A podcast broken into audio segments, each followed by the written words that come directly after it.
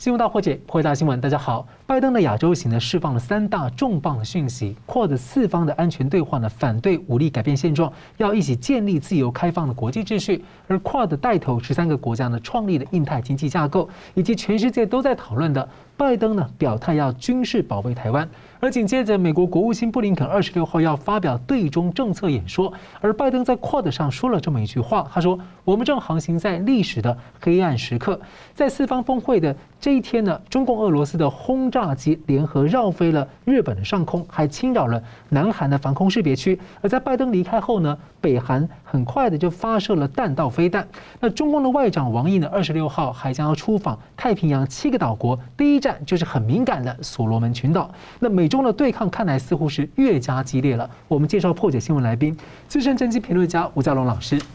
哎，主持人好，桑普律师好，各位观众大家好。时事评论人桑普律师，主持人好，家龙老师好，各位观众朋友大家好。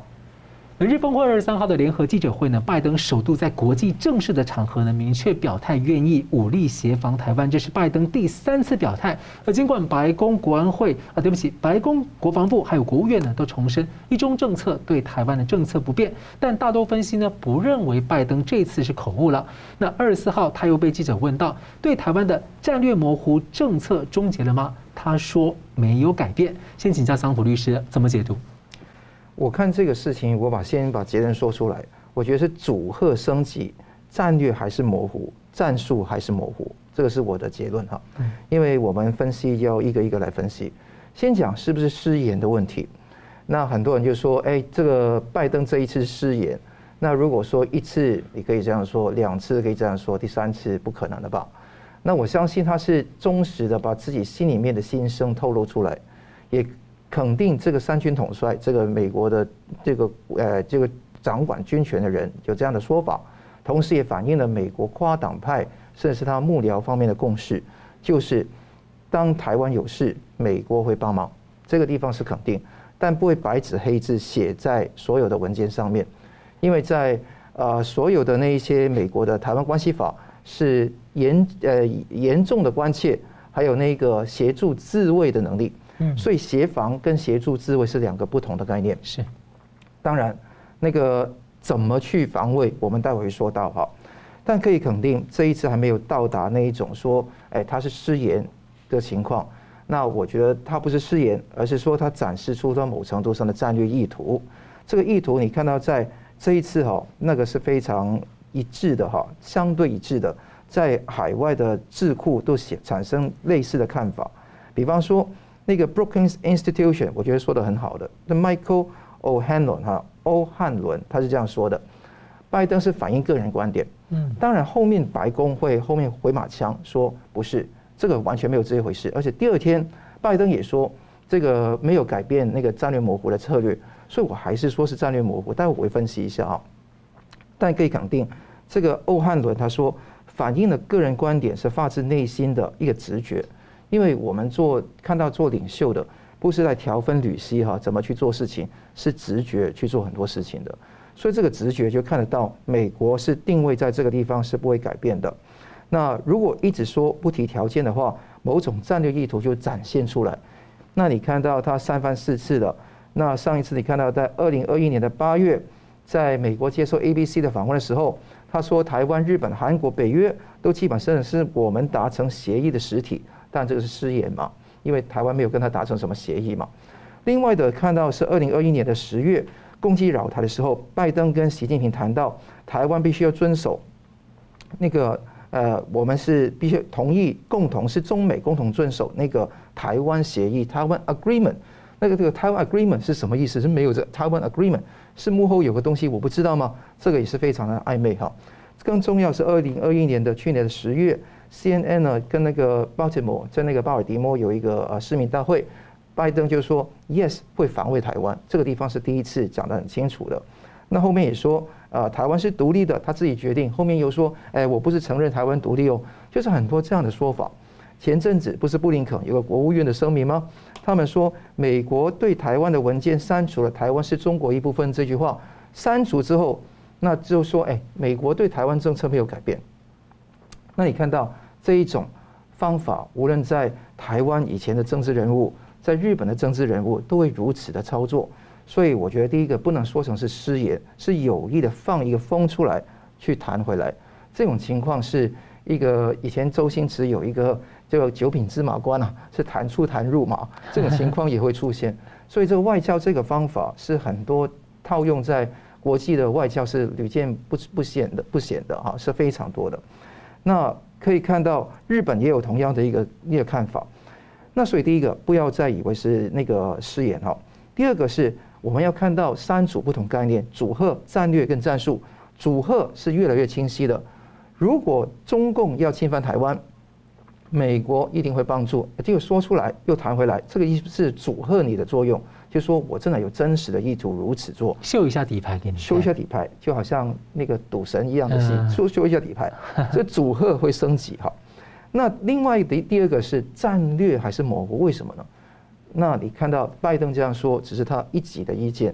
白宫没有说过这个会改变他政策，而且更重要一点，很多人没有没有谈到的，你战略要清晰，有个前提，就今天你介入的是一场内战还是怎么样的一回事？如果战略清晰的前提我们要看的话，是必须要有一个前提是，就是承认台湾不属于中华人民共和国的一部分。就中华民国台湾跟中华人民共和国互不隶属，这一点要讲得很清楚，这是战略清晰的基础。你看看美国介入其他国家的那个那个战争啊，或者去协防，两种情况，一种是帮一个邦交国去打败另外一个国家，打败是说防止另外国家的侵略，协防，帮助这个 A 国家这个邦交国去协防 B 国家的侵略。那另外一种情况是，同一个 A 国家里面，我跟 A 这个国家有邦交关系，他有个叛乱团体，那那个叛乱团体要制服，要被帮 A 这个国家来协防，因为这个叛乱团体要进犯这个 A 国家要协防。你看到在以前呢、啊，台湾在这个中美共同防御条约一九五四年十二月三号的时候，就是第二种情况，因为当时候就是在军事、政治、经济里面无限期有效。当时因为说最后因为七九年的时候断交嘛，有一年的缓冲期，八零年的一月一号就完全失去这个效力了，所以那个时候是帮助中华民国来抵抗共匪的进剿嘛。那这个情况是跟另外一种情况是，呃，这个这个所谓的帮 A 国家对抗 B 国家不一样，两个都有可能。但你问题是就是这样子，美国跟中华民国台湾没有邦交关系啊，没有邦交关系的情况下怎么介入？他要说破了，他必定要讲到一点是，中华人民共和国跟台湾中华民国互不隶属，讲清楚这一点，才有所谓的战略清晰。所以当这一天没有解决的时候，我没有说办法说是战略清晰的。第三个是呢，战术，很多人说会不会说军事介入直接去出击，还是维持当时金门炮战第二次台海危机的时候那个方法，一个军舰就给你大炮，或者乌克兰模式来处理，完全模糊。一直模糊，也不要要求清晰，因为这种情况没有办法清晰的。战争是瞬息万变，怎么可能清晰呢？所以这种情况，台湾必须要自立自救，不能够给任何的一个余裕，就是给共匪进犯，顶住第二第一波的第二波的攻击，才有美国的驰援。我还是相信美国会帮台湾，帮的幅度会比乌克兰大，但是台湾必须要有自救的能力，才有可能成全得住这个。两千五百万人、两千三百万人的岛屿不被攻陷，这个非常重要。这也让人家有点想象，因为最近美国国务院对于这个中共一中原则硬要扣到美国头上，美国现在动作是越来越大。他从之前说我们的一中政策跟你是截然不同，现在他直接说我美国就不同意你的一中政策啊，这样我美国就不同意你的一中原则，我有我自己的一中政策，直接表明不同意了。所以这可能就是为这个战略清晰做一些准备工作的。没错，完全同意。所以这个准备会继续进行。对，而且我们大家其实想到这个关于这个战略清晰呢，其实在。呃，川普政府卸任前呢，国安会公布的这个印太战略文件里面，其中就有提到说要保卫第一岛链的国家台湾，所以就让人家呢感觉这样的延续是不是在持续当中？所以请问一下吴老师，你怎么看呢？诶，这个我们刚才的讨论是环绕着一个字叫做战略模糊，原来的英文叫做 strategic ambiguity。那这个字眼呢，我先解释一下，是呃 strategic 它的名词是 strategy。这个字呢，直直接翻战略也可以了哈，但是在这里的话，也可能不是很恰当的翻译。比如说我们在商学院里面有一门课叫做 Business Strategy，这是这怎么你能换成企业战略吗？应该正确的翻译是策略。也就是说，这个真正的用意是策略模糊、策略性模糊。什么意思呢？我的战略很清晰，我的战术模糊，我要怎么行动？我为什么要告诉你？我细节不讲啊，方向是清晰的。那为什么要讲这样呢？比如说。当你认为美国很模糊的时候，它很清晰；当你认为它很清晰的时候，它又模糊。啊，然后呢，这个你会看到美国所有的改变，它都宣称没有改变，这典型的叫做切香肠啊。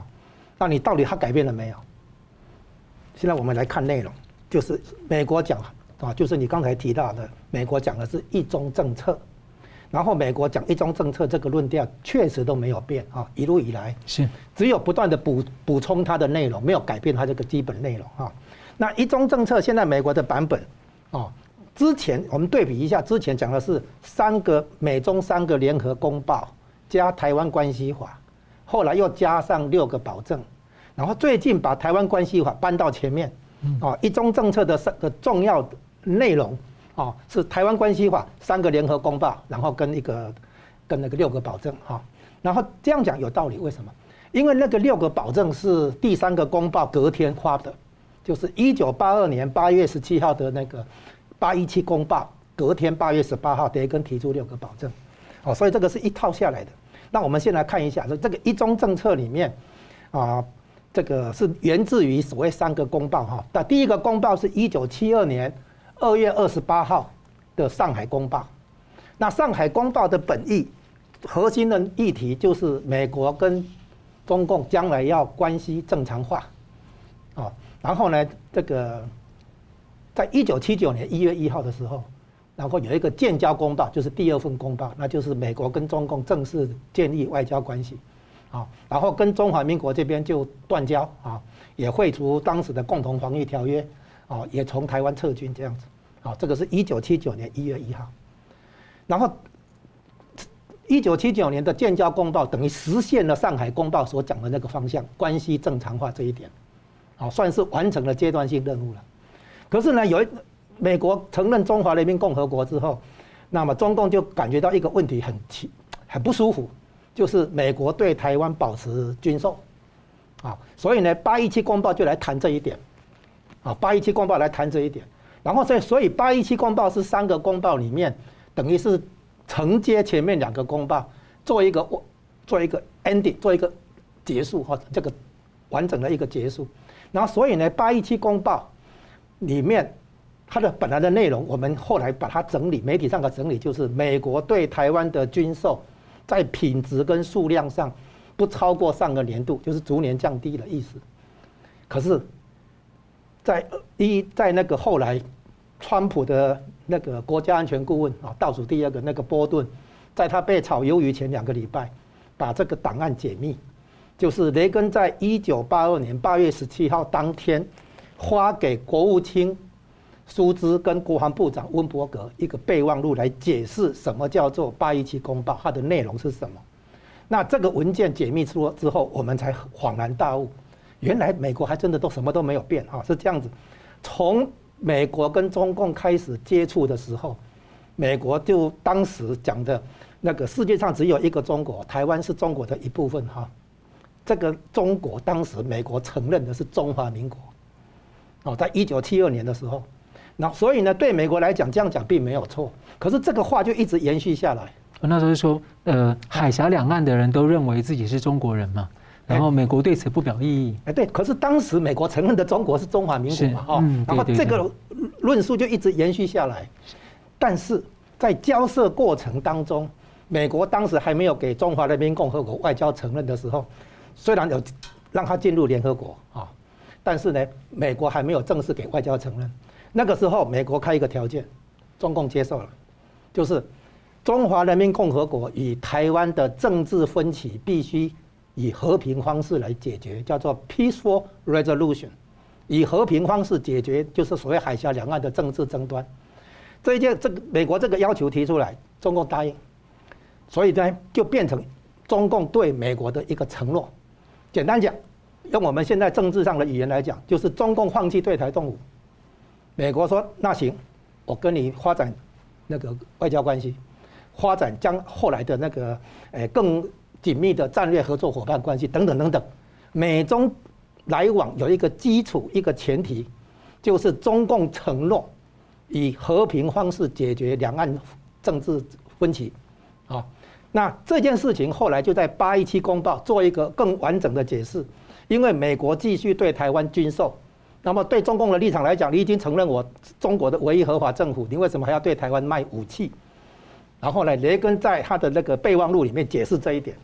啊，然后呢，他讲了两点，第一个，美。他之所以签第三个公报，其实是有前提的。这个前提有两点，第一点就是维持台湾海峡的和平，这第一点。第二点，中共承诺啊，就是和平方式解决哈台湾议题、台湾问题啊，叫台湾 issue 不是哈。那这个这个承诺，美国把它讲，雷根政府把它讲成是美国外交政策当中永远的重中之重，就是。Permanent imperative，然后他解释他的军售是在中华人民共和国对台湾有威胁的情况下，我们去维持台湾的防卫能力。也就是说，如果中共的威胁上下降，更和平了，我当然减少对台湾的军售。反过来讲，如果中共的威胁上升了，我就增加对台湾的军售，目的是维持两岸的军力平衡。那这一点呢，就写进去那个。一九八二年八一七公报签署当天的那个备忘录里面，哦，所以呢，这个表示美国从一开头就确认是中共有一个承诺，要以和平方式来处理跟台湾之间的政治分歧。那从这里衍生出什么？从这里衍生出美国对台湾的防卫是有不但是道义责任，而且其实上也是一个美国用国内法《台湾关系法》来确认的。然后。拜登在讲这句话，就是美国愿美国准备还是有意愿哈，军事防卫台湾，是讲给日本听的，在日本讲的。为什么？因为美日安保条约重新界定之后，已经把台湾纳进去，所以在日本公开场合、正式场合这样讲，其实也是讲给日本听，表示将来我会行动，你要懂得配合。日本现在面对中俄的军事威胁。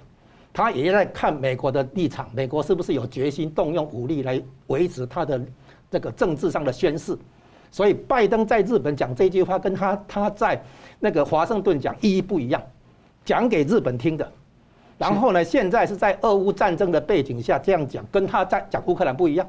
乌克兰之后他讲美国不出兵，现在的话美国愿意动用军事介入在台海问题上，这是在俄乌背景之下一个很鲜明的。对中共保持足够的威慑力。如果你中共违背承诺，不要怪我美国翻脸。所以，呃，所以你可以看出来，拜登讲这个话是没有所谓战略模糊这个问题，根本就没有战略模糊。所以他讲了一中政策没有变，因为原来的一中政策就是不准你中共对台动武。你一旦对台动武的话，美国翻脸没有问题的。美国对台湾的那个军事介入本来就是在一中政策的内容里面，所以当然没有变了。好，我们休息一下，我们等下回来看一下，在 QUAD 峰会这次呢有哪一些比较特别的亮点？此外呢，这个印太经济架构要如何解读呢？休息一下，马上回来。欢迎回到新闻大破解，QUAD 美日印澳四国呢第二次领袖面对面的实体峰会啊。表达了强烈反对威压式的行动，那重申决心维护以规则为基础的国际秩序，使各国免受一切形式的军事、经济和政治胁迫。而这一次的联合声明呢，他们的合作面向相当广，有疫情、工卫、气候、太空、网络安全。关键和新技术等等等等，而且还涉及了四国未来五年的五百亿美元的基础建设，以及呢要利用卫星来监测海上民兵非法捕鱼，听起来呢都是针对中共。那请教这次的这个 QUAD 峰会啊，请教一下桑普，您看到的亮点是什么？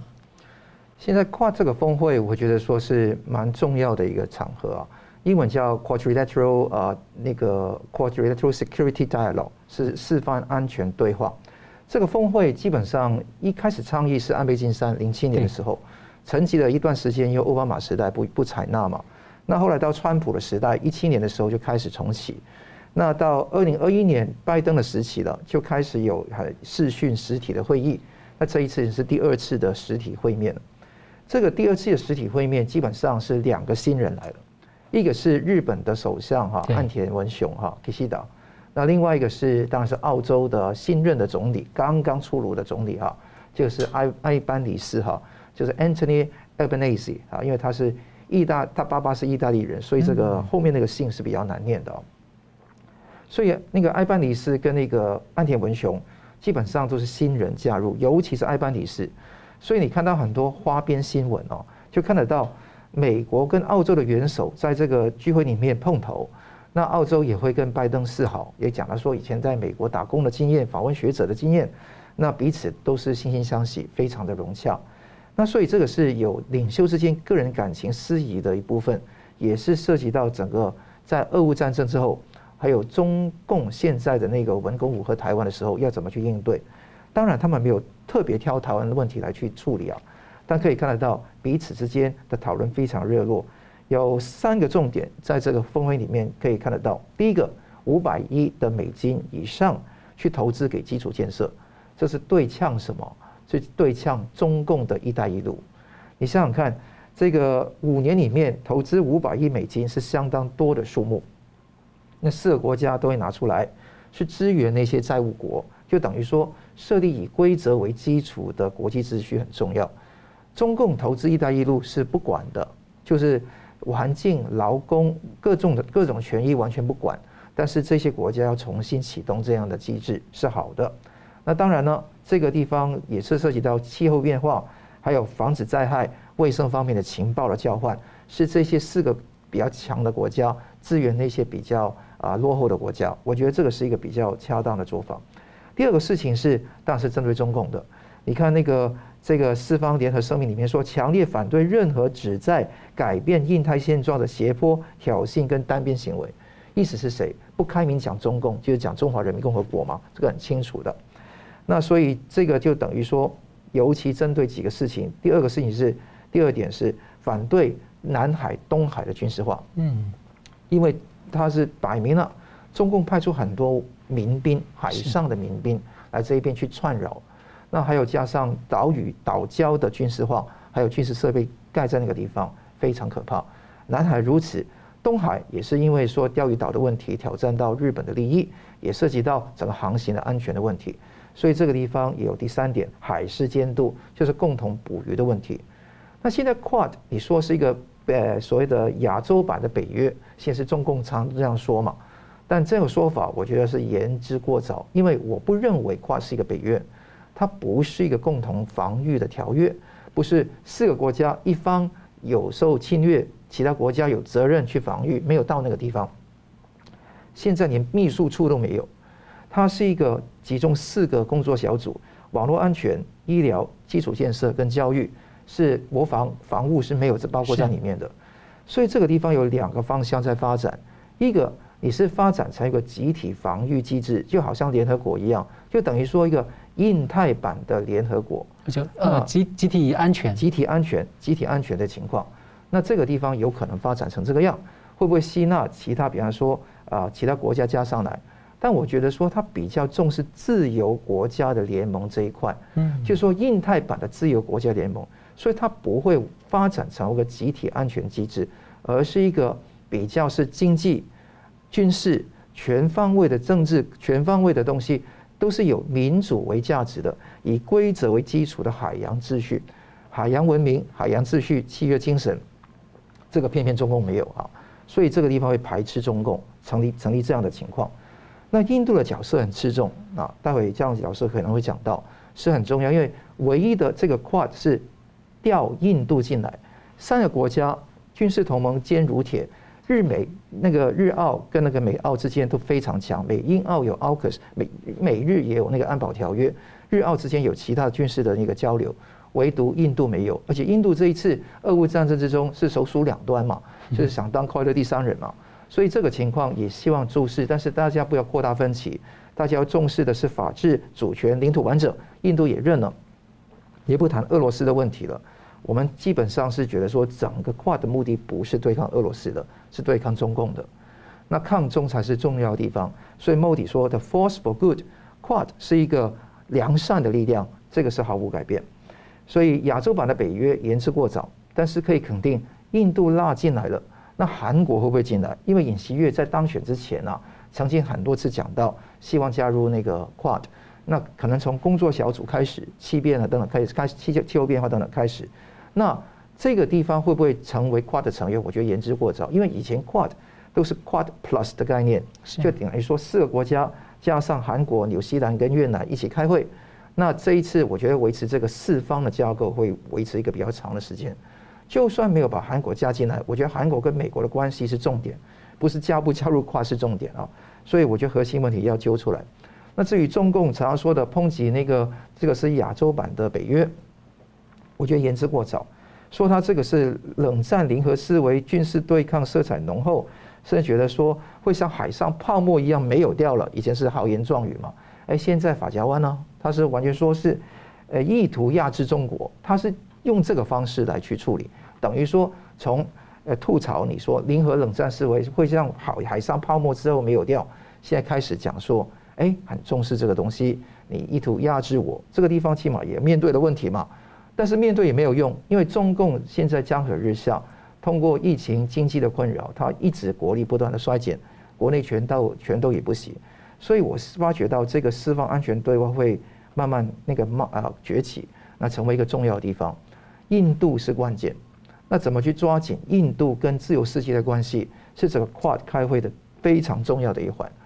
未来可能说用这个地方吸引更多的 ASEAN 的 countries，那那个啊那个东亚的国家一起加入进来，我觉得绝对有可能。但是四方是一个基本盘，后面可能是加的部分，是我觉得这个比较有可能的出现情况。所以他之前这个美国的这个前联合国大使，这个也建议说，台湾应该要看用怎么样方式参与 QUAD 的运作。吴老师怎么看这一次这个 QUAD 峰会啊？您看到哪些亮点？显然他们讨论的议题哈，就像你刚才提到的，已经从军事上、地缘政治上跨出去，包括气候变迁的议题，包括对抗病毒的议题。当然也包括技术标准啊，技术上的问题。其实很多东西已经跟所谓的印太经济架构先先衔接了哈。那这这一次是第二次的所谓领袖的面对面实体，这叫实体峰会。第一次是视讯会议。那么这样的方向呢，就是说把集体防卫的这个概念，先在这四国里面来发展，然后一一次又一次的实体的那个会议。接下来方向当然就变成一个集体防御条约。那美国跟日本已经有集体，也就那个共同防卫条约。美国现在跟澳洲哦有一个澳英美三国哦也是军事同盟。它本来就美澳的同盟嘛哈，长期。那个就是构成美澳同盟。然后日本跟澳洲之间也有准同盟关系啊，唯一漏掉的就是印度。所以这美国跟印度还没有正没有一个所谓正式的同盟，但是有，有一些准军事同盟。哎，有有一些准军事同盟的那个协议在哈。那我们现在看出来的就是这个叫做。印太版的北约啊，印太版的共同防御条，所以老师觉得在往这个方向推。对，就是它它它其实是共同防御条约嘛哈。虽然里面的议题里面的议题也涉及网络安全啊、太空的安全，对不对啊？可能还有那个所谓基础设施的这个问题，就是说它不是狭义的，只是军事上的啊。那这是一个比较扩充的哈。但是呢，它现在显然是在走印太版的北约这个概念。然后就衔接到北约目前在走一个方向，叫做全球化。北约所定义的威胁不单纯限于欧洲啊，俄罗斯给的威胁，而是说来自于欧洲也感受到中共的威胁啊，因为它的威胁来源也要考虑到从全球范围内去界定欧洲所感受到的威胁，于是把它讲成北约全球化。北约全球化当然重要重点就是北约要开始前进到印太地区啊。那所以也有可能说，这些国家将来就直接加入北约，比如说日本加入北约啊，比如说了哈，那就这样的话就不必额外再成立一个条约跟组织，而是用北约的方式，啊，把印太地区的国家一个一个吸收进来纳进来，那可能名称会改一下，不局限于北大西洋啊，变成这个一个北大西洋公约组织这个东西的全球化走向全球。那这样做的话，一样就是针对中共，也针对俄中国跟俄国的这个实质同盟啊，根据根据这样子来。那这样子的话，从印太战略到印太版北约或北约全球化，整个印太地地区最有可能爆发军事冲突的，就是台海。所以你会发现，这个四方安全对话、北约全球化，还是印太版北约，还是印太经济架构，全是环绕着台海的和平与稳定来打转的。哦，所以呢，现在我们看出来，这个理论上它叫做以规则为基础的国际秩序，包括南海的自由开放的航行啊，从地缘政治安全扩充其他到议其他议题，其实都是针对中共来而来，主要是针对中共。然后拜登这一次就明白了表现出他处理乌克兰跟台湾的差别。对乌克兰来来说的话，他是介入而不出兵。但是呢，在台湾这边的话，他就明显的表示军事介入很态度很清楚、很确定，啊，这跟在乌克兰的对比，你可以对比一下，啊，所以呢，这个整个拜登亚洲行以及随后的这些安排，啊，基本上都是针对中共而来，对抗中共，从“一带一路”的对抗到他对台湾的威胁，也到包括他对南海的野心，甚至于到南太平洋岛国的这个布置，哈，所以方方面面，其实美国已经把中共的威胁。把它全球化，而且把它正式化，正正面认真来严肃看待这个威胁。所以呢，他在中国大陆的后院啊，东南亚这里、南海这里啊，这个越来越上紧发条。所以我们看出来这个方向啊，从地缘政治到经济安全到那个气候、病毒啊、技术标准等等等等，看出来是美国在迎战中共所带来的全球化的一个威胁。好的，休息一下呢，我们等下回来谈这个 IPF，就是印太经济架构，你要如何解读呢？休息一下，马上回来。欢迎回到新闻大破解。拜登呢，在日本宣布了印太经济架构呢，第一轮呢，十三个国家里面就包括了 QUAD。那拜登呢也谈到要考虑调降对中共方面的关税，那中共呢是持续的在大骂美国，所以我先请教吴老师啊，你怎么解读说这个印太经济架构的名单里面，除了 QUAD 之外，有多个重要的东盟国家，但是呢最重要的这个全球半导体的重镇呢，台湾并没有入列，而且呢，您这个印太经济架构，您觉得美国在做什么准备？是要扩大脱钩吗？但是拜登又另一手呢在考虑要调降对中关税，那这样子您认为是这样的策略性是有怎么样？是存在矛盾矛盾吗？或者是并进？您怎么看？你说到这里一共有三个问题，就是印太经济架构没有列入台湾，首轮没有列入台湾，不排除第二轮、第三轮列入台湾。嗯、第二个呢，就是说这个有没有呃理论上是扩大脱钩吧？哈。然后第三个为什么要考虑调降关税？有三个问题。那我们先看第一个问题啊，是这样子，美国这一次正常来说，这个印太经济架构，我之前也在这个节目上有讲过，啊，他强调的那个。战略资源、晶片的供应链安全，啊，强调技术标准，强调网络安全，这些都几乎都是你可以这么说了，就是为台湾量身定做。哦，我当初这么讲。哎，可是，哎，之前那个国务卿好像也提到说，会台湾会考虑列入，对不对？哈，他说就是没有排除台湾。哎，对，哎，没有排除，对。可是现在的话是首轮的时候排除，对不对？哈，这所以，哎，首轮先没有那没有列入。这当然不首轮而已嘛，哈，然后就打一个问号嘛，哈。哎，这个很很微妙。经过我。仔细思考的结果，发现这里面确实有玄机，啊，它是这样子，它这十三个里面，都东南亚十国去掉三个，剩七个，哪三个去掉呢？就是强烈亲共的哈，亲中共的，就是辽国、柬埔寨跟缅甸，这三个去掉了，哦，剩下的七个全部在，然后再补六个，就构成十三个，哪六个呢？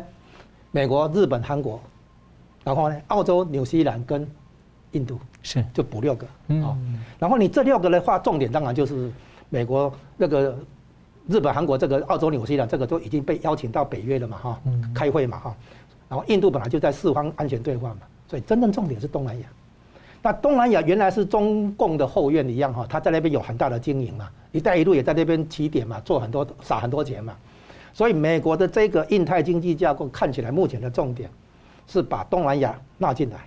啊。那有一些说法是说，这些国家有很多不想得罪中共，所以如果台湾第一轮没有进来的话，比较好让这些国家进来。我说这个观点不见得对，为什么？东南亚没有哪一个国家敢对美国叫板，东南亚那些国家里面也没有哪一个有台湾的科技实力跟经济的那个分量，所以他们谈不上提什么要求，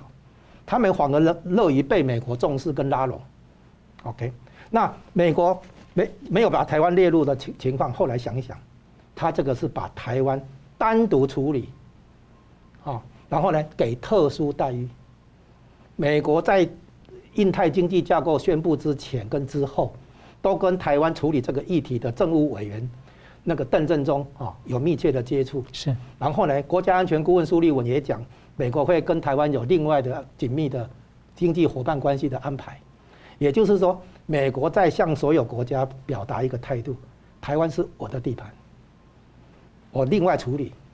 如果台湾这一次纳进来的话，会产生一个政治效应，什么效应呢？就是台湾跟其他国家等于是国家级，等于等于默认台湾这个国家，跟其他国家并列嘛。啊，那美国现在的确不想让台湾具有独立国家的身份，为什么？就像美国不会让夏威夷州独立一样嘛。美国把台湾看成它一个等于实质控制的地盘一样，这是一种地盘的概念，势力范围的概念。所以呢，美国用印太经济架构是要把东南亚纳为势力范围。日本、韩国本来就是势力范围，那台湾单独处理，其实是给一种特殊待遇，就是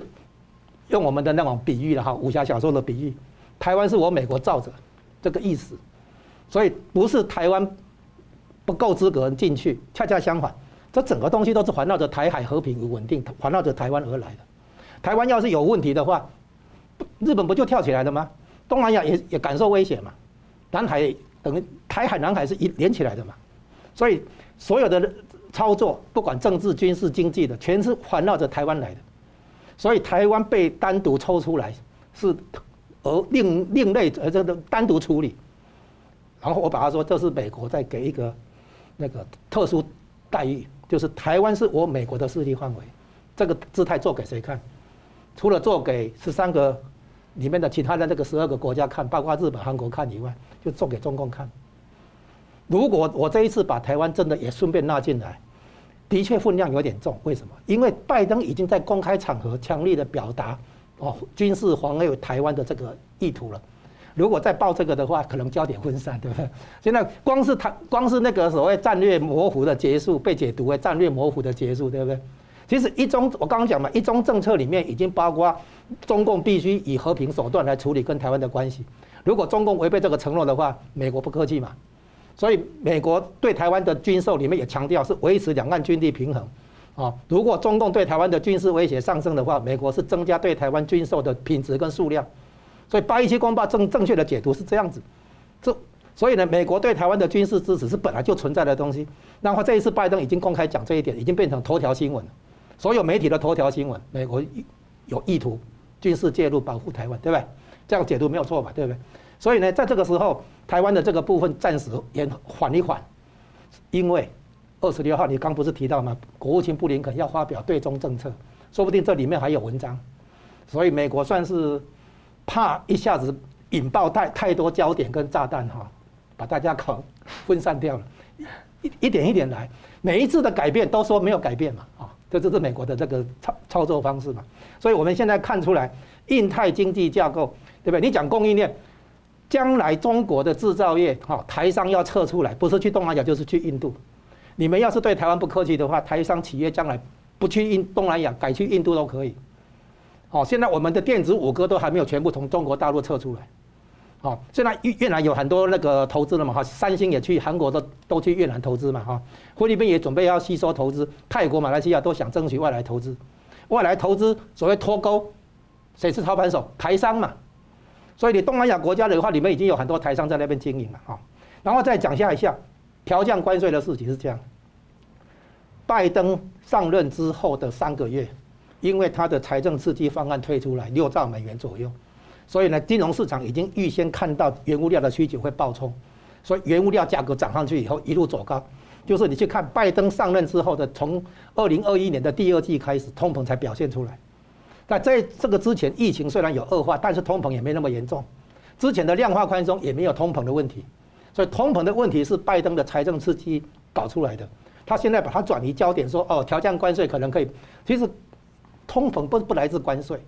哦，但是他他现在等于在做文章一样，选举到了嘛，啊，我们之前提过这个问题。但是他他重点是哪一种关税条呢？就是说美国进口商一时还找不到其他进口来源的话，这个部分去调降。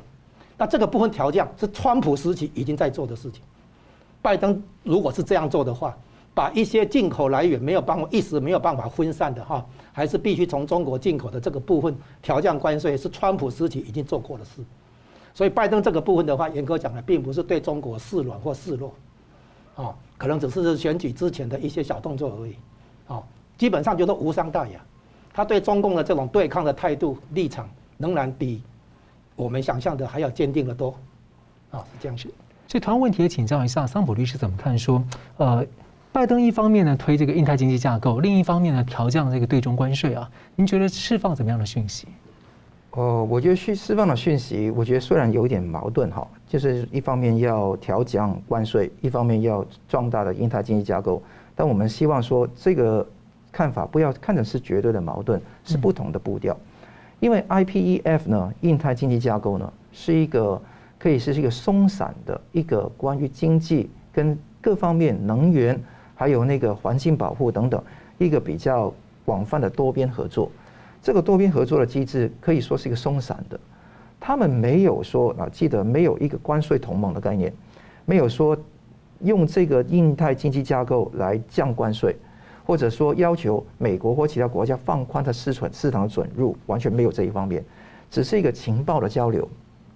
还有规则的设定，那这个是后面的最重要的。这个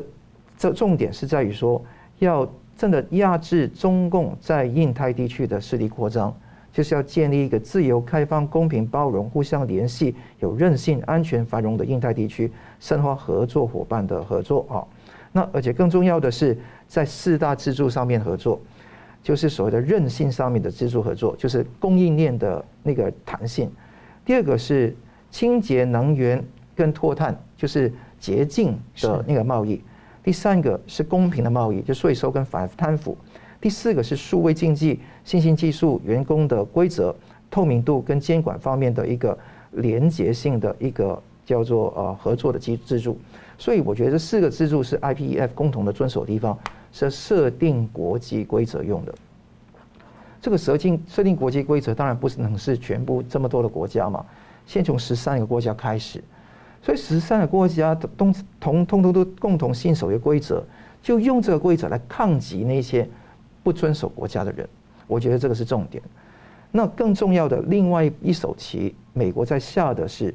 呃，美国、日本、印度、韩国、澳洲、印尼、泰国、新加坡、马来西亚、菲律宾、越南、澳洲跟文莱十三个国家加入进来，这个是占了全人类的人口六十趴，还有是全部全球 GDP 的四十趴左右，这个是远大于 RCEP。甚至大于日本现在主导的 CPTPP，RCEP 是中共在主导的，它是一个有十一个成员国，偏偏没有刚刚十三国的印度跟美国。那美国就你大家很奇怪，为什么美国要欢迎这么多的国家，首鼠两端就脚踏两条船，一边踏 RCEP，一边踏上那个 IPEF 呢？这个就是他的策略，等于说他现在允许你这样做，你就看看哪一个才是你真正需要的人，不要。有一个组织，只有中共在那边主导，美国完全落空也不用。现在就是美国树立另外一个多边的组织来这样做。但你问我呢？我觉得美国，我一直觉得说美国国力超强是最重要的。所以这个地方等于一个情报的交流，那用大拉拉的，就是就是摇旗呐喊，跟中共来对呛，有这样的意味。那同时，日日本也搞它的 CPTPP，所以彼此之间会不会 IPEF 跟 CPTPP 某程度上会竞合？这个地方也有待观察。更重要的是，整个局面是抗中，而且是护台的。那台湾没有加入，台湾没有在第一阶段加入，我也相信在第二阶段加入机会不大，因为刚刚也讲到国家的问题，你不可能说一刻之间解决这个问题嘛。那你看到这一次在呃开会之后，在十八个月才会有第二轮准入的问题，说十三个就封盘了。那十八个月之后才会检讨。要不要第二轮的情况？我发觉到台湾也不需要失望，因为很简单，美国贸易代表戴琪已经跟行政院我们行政院的行政务委员邓振中有已经谈过话了，就寻求那个更深化美国跟台湾的经济伙伴关系，包括半导体供应链在内的高科技的领域要合作。同时，美国跟台湾有贸易跟投资的架构 TIFA，那个 TIFA 已经复谈了一年了，会继续。第三方面，台湾美国商会的执行长魏立安也讲到，现在是复谈 BTA 的时候。什么叫 BTA？Bilateral Trade Agreement，就是双边贸易协议。我觉得中华民国台湾跟美国能够去签订这个 BTA，远的经济利益啊，远大入大于加入这个 IPEF，是两个不同的东西来的。我觉得台美的关系是最关键的。那这个经济贸易的那个往来，基本上是情报的沟通跟规则设定，台湾能够参与其中固然是好，但重要不是设定国际规则，是它现在台湾最重要的一个地方。台湾最重要的地方是跟美国关系提升，这个地方才是最重要的。所以你看到这个这个前商务部的部长的顾问这一位魏立安讲出这样的话，已经提示台湾会往那个方向发展。所以更重要的是，美国会推动。制造业与中共去脱钩，那这个地方也是这个 IPEF 的重点。东南亚跟印度的劳动力可以替代的中国的供应链，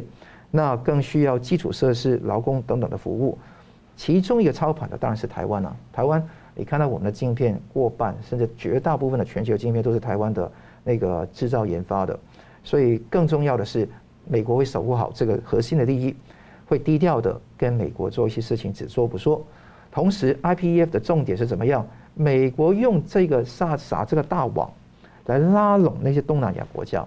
你看到韩国、菲律宾，你看到啊、泰国、新加坡、马来西亚、文莱这些国家都不在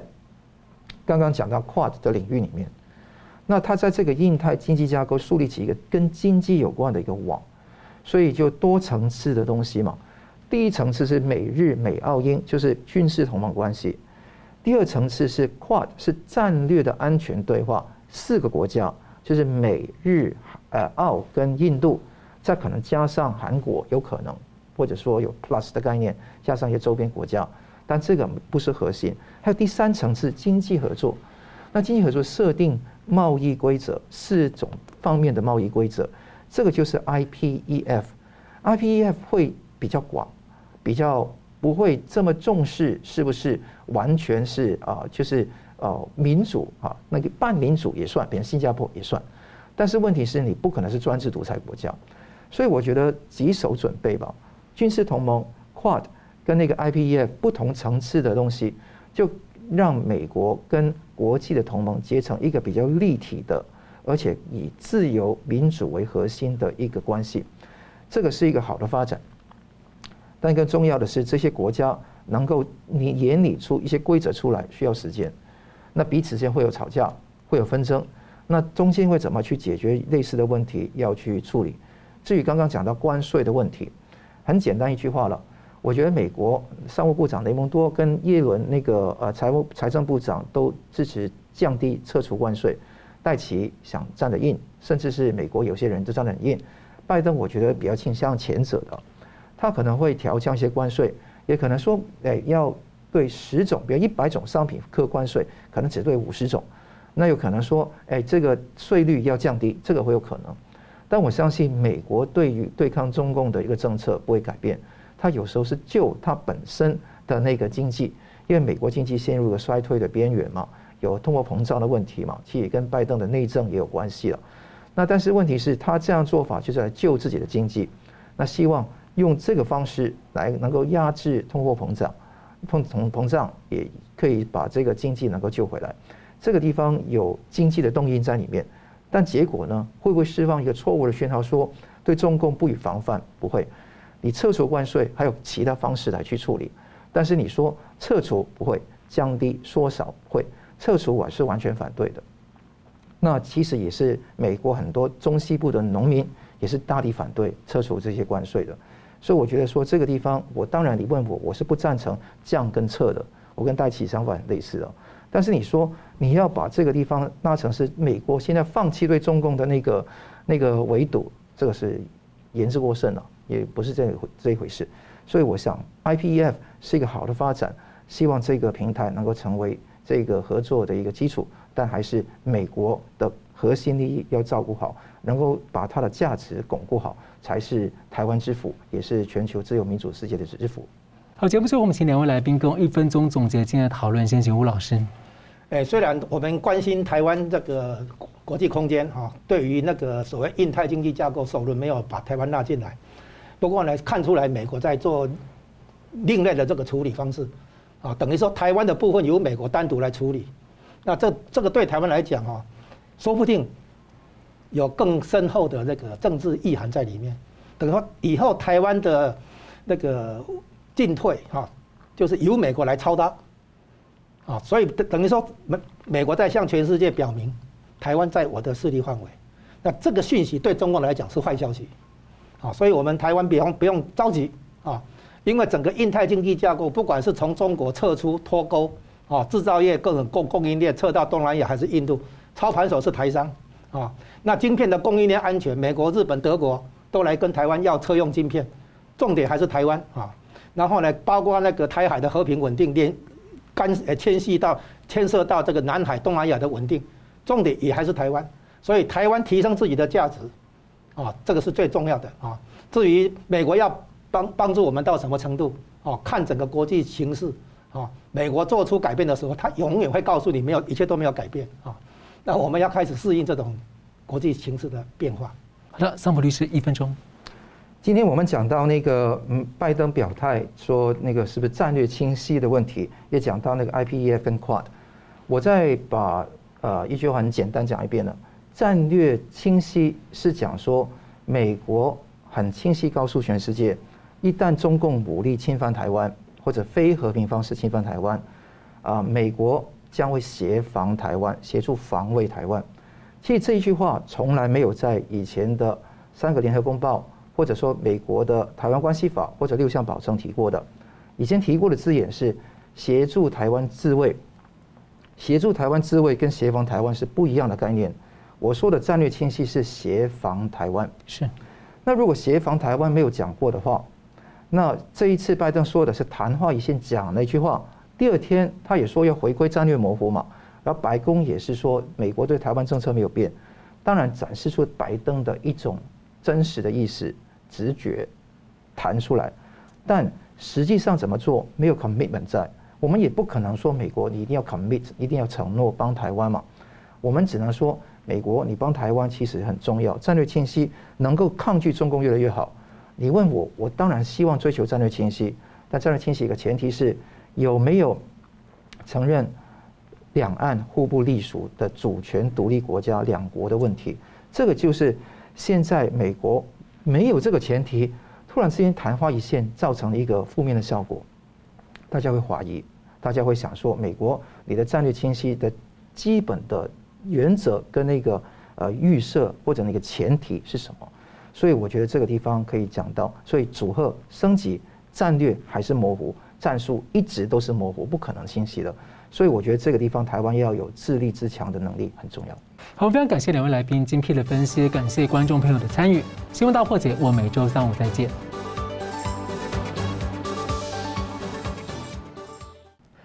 如果您喜欢我们的节目呢，请留言、按赞、订阅、分享，并开启小铃铛。那么，感谢各位呢长期对我们的支持。新闻大破解团队呢将持续为您制作更优质的节目。